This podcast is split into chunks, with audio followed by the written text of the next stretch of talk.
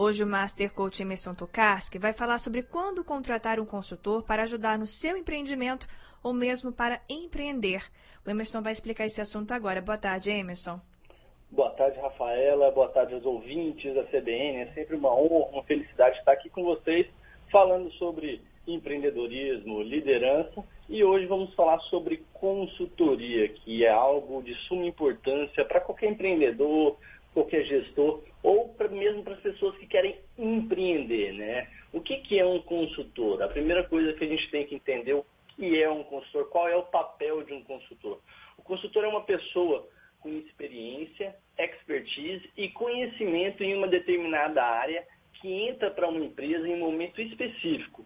Pode ser para solucionar um problema ou mesmo desenvolver algo que já, que já está correndo bem, mas que muitas vezes o empreendedor, Rafaela e o ouvinte, quer melhorar aquilo e muitas vezes não tem tempo ou um conhecimento específico para fazer ou para melhorar ou para solucionar aquele problema.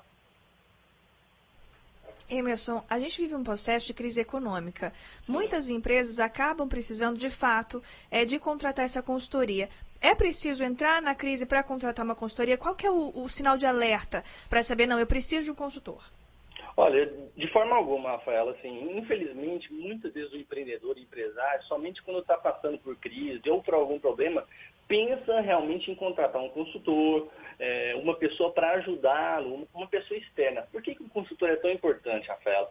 Em todos os momentos da empresa, não só em momentos de dificuldade. Porque o consultor, ele vai ter uma visão sobre o negócio, vai ter uma visão sobre a empresa, uma visão de fora uma visão estratégica, o que muitas vezes o próprio empreendedor, o próprio gestor, o próprio empresário, ele não consegue ter porque ele está tão emaranhado ali dentro do operacional, ele está tão sugado realmente pela operação da empresa, que ele não tem esse tempo para parar, pensar de maneira estratégica, pensar de maneira, uma visão a longo prazo. Então, muitas vezes o consultor, na maioria das vezes, ele vem, faz um diagnóstico, chama o empresário, chama a equipe e consegue paralisar aquela equipe aquele, por um momento, o gestor, para que eles pensem dessa forma mais estratégica. E muitas vezes, nesses momentos, é onde que acontecem grandes avanços dentro de pequenas, médias e grandes empresas. Então, um consultor, ele é sempre bem-vindo, desde um momento que, de problema, de crises, mas também quando uma empresa quer crescer porque às vezes o empresário quer crescer, o empreendedor quer ampliar os seus negócios e muitas vezes, como eu falei, ele não tem tempo para parar e pensar em como fazer isso. Então, até em um momento de crescimento, nós recomendamos que pode sim buscar um consultor que tem certeza que vai apoiar muito, Rafaela. Emerson, pode acontecer de contratar um consultor, o empresário está aberto, mas de repente acontecer da, da própria equipe dessa empresa oferecer uma certa resistência à consultoria, à mudança é, de olhar, de paradigma, de processo dentro dessa empresa. É como passar por esse processo, como mudar essa empresa diante dessa resistência? Isso acontece com bastante frequência, com mais frequência até que a gente esperava, né? Porque Normalmente, quando a gente contrata um consultor, quando o gestor contrata um consultor, é para ajudar a equipe, é para apoiar a equipe. Mas só que muitas vezes esse consultor vai sugerir à equipe e ao empreendedor que ele faça, que eles façam algo que eles não estão fazendo com tanta frequência ou algo inovador. E muitas vezes isso é mal visto pela equipe, porque infelizmente a, a tendência da maioria das pessoas é ficar em uma zona de conforto. O que, que é a zona de conforto? Aquele, aquele momento que você acha que você não precisa mudar mais nada, que está tudo correndo bem. Então, quando vem alguém de fora e começa a sugerir, né, começa a colocar coisas para você fazer, muitas vezes realmente a equipe vê isso com maus olhos, né? E como fazer com que isso seja mais profícuo possível? O empreendedor tem que explicar para a equipe por que está contratando um consultor.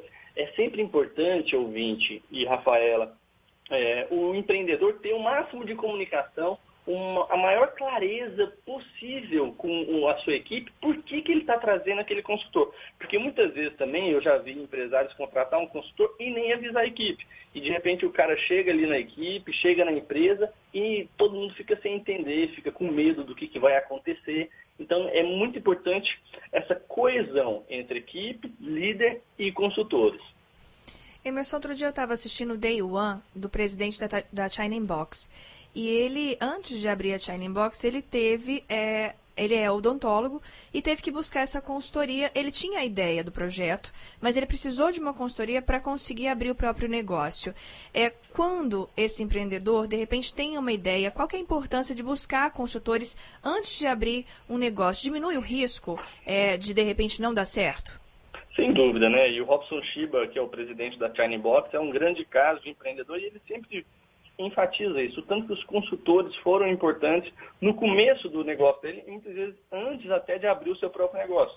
Eu mesmo, Rafaela, antes dessa coluna de hoje, eu consultei um consultor experiente na área para me dar mais informações para eu poder falar para o público da, da CBN. Falei com o Fred Rocha, que é um consultor bastante experiente, e fiz um, uma série de questionamentos é, para ele sobre isso, né, de como que eu posso falar sobre consultorias.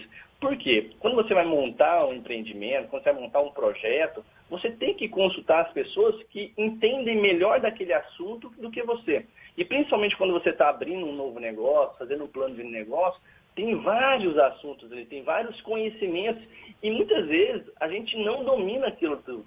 E, aí, e nós precisamos reconhecer isso e procurar essas consultorias. Hoje mesmo, assim, uma das consultorias que eu sempre indico é a consultoria do Sebrae, que a gente pode falar aqui com maior tranquilidade para pequeno, até microempreendedores individuais. Tem um monte de consultoria legais que tenho certeza que pode ajudar as pessoas a abrirem os seus negócios e desenvolverem ainda mais os seus negócios também. Emerson, muito obrigado por participar do quadro hoje, nessa sexta-feira. Um bom final de semana para você. Um ótima, uma ótima tarde para o ouvinte, para você também, Rafaela, um ótimo final de semana e até sexta-feira que vem.